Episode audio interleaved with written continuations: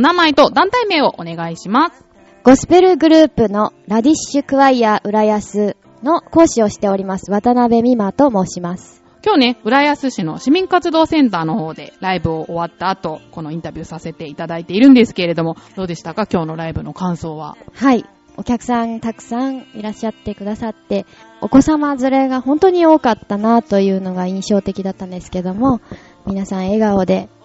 最後は、えー拍手をしてくださって、本当に温かい中で、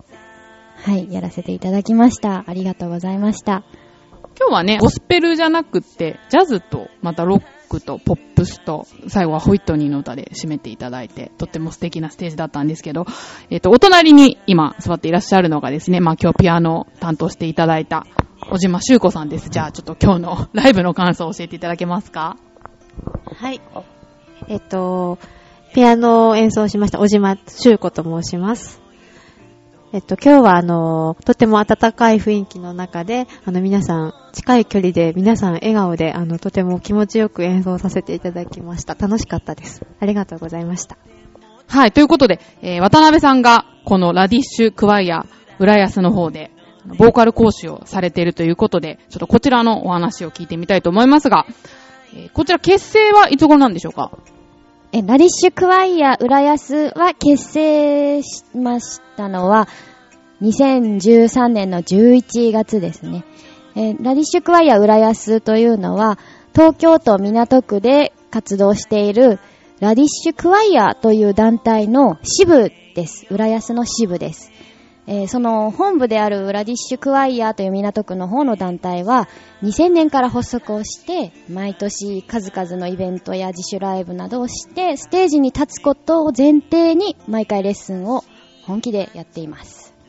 えーちなみに場所なんですけど、場所はどちらでやっておりますか？えー浦安支部の方はですね、浦安市中央公民館で現在は活動しております。活動しているメンバーは、どんな方たちがいらっしゃるんですか？様々な方がいらっしゃって、公務員の方もいらっしゃいますし、自営業の方や専業主婦の方、本当に様々な方が、もう音楽がしたい、歌が上手くなりたい、もうその一つの思い、思い一つだけで、もう一緒に音楽を作り上げております。これまでの活動なんですけど、まあ、あの、浦安の方は、あの、作りたて、11月に結成されたっていうことで、まだ1ヶ月弱ですよね。その前は、他の地域で活動されてたってことなんですけど、どういう活動をされてきたんですか？その、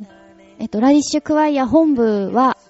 毎年麻布十番祭りのメインステージに出演していたり、東京マラソンの沿道ステージに出演したり、あとはライブハウスなので、年に2回ぐらい自主ライブを開催しております。浦安の方でもまたそういった活動って行われる予定なんでしょうか？はい。え団体として、もっと活発的に活動をしていくのが目標ですので、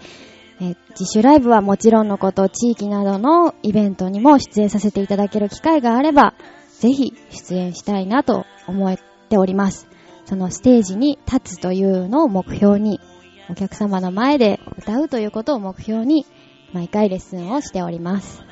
そういったステージにも渡辺さん立ってきたと思うんですけど、それはどういう経緯で？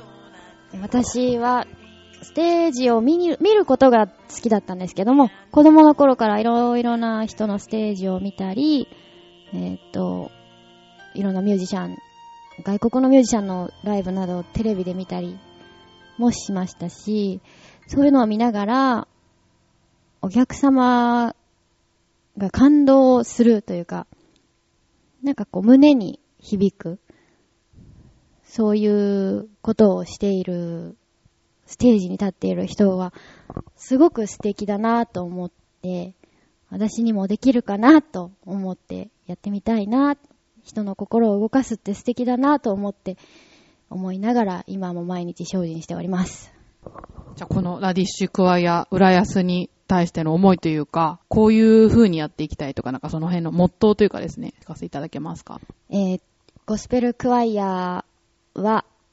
えっと、コーラスがメインなので、えー全員が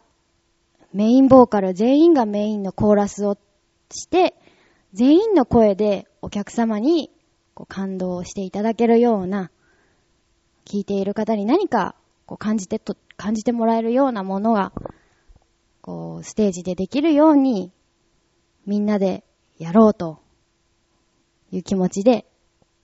やっております。はい、ありがとうございます。募集要項なんですけど、これホームページとかで見れるんでしょうかね？はい、ホームページからお問い合わせなどもできます。え、ラディッシュゴスペル浦安でもヒットすると思います。そちらからお問い合わせください。はい。渡辺さんご自身もシンガーとして活躍されておりますし、まあ、こういった教室も今後、まあ、切り盛りしていくっていうね、ことで、で、さらに子育てもされてるっていうことで、本当に三足のわらじで、忙しい毎日を送られるかと思うんですけど、今後の渡辺さん個人の目標とかあれば教えていただけますか？私個人として、ボーカリストとしてはまだまだですし、母親としてもまだ子供と一緒に毎日勉強していますし、もう本当に毎日が新鮮で、毎日が勉強で、そんな中、集まってくださったゴスペルクワイヤーの生徒さんたちと一緒に、まあ、これからどんどん作り上げていきたいなと思っております。はい、ありがとうございました。ということで、ラディッシュクワイア浦安の渡辺美馬さんにお話を伺います。そしてこの街に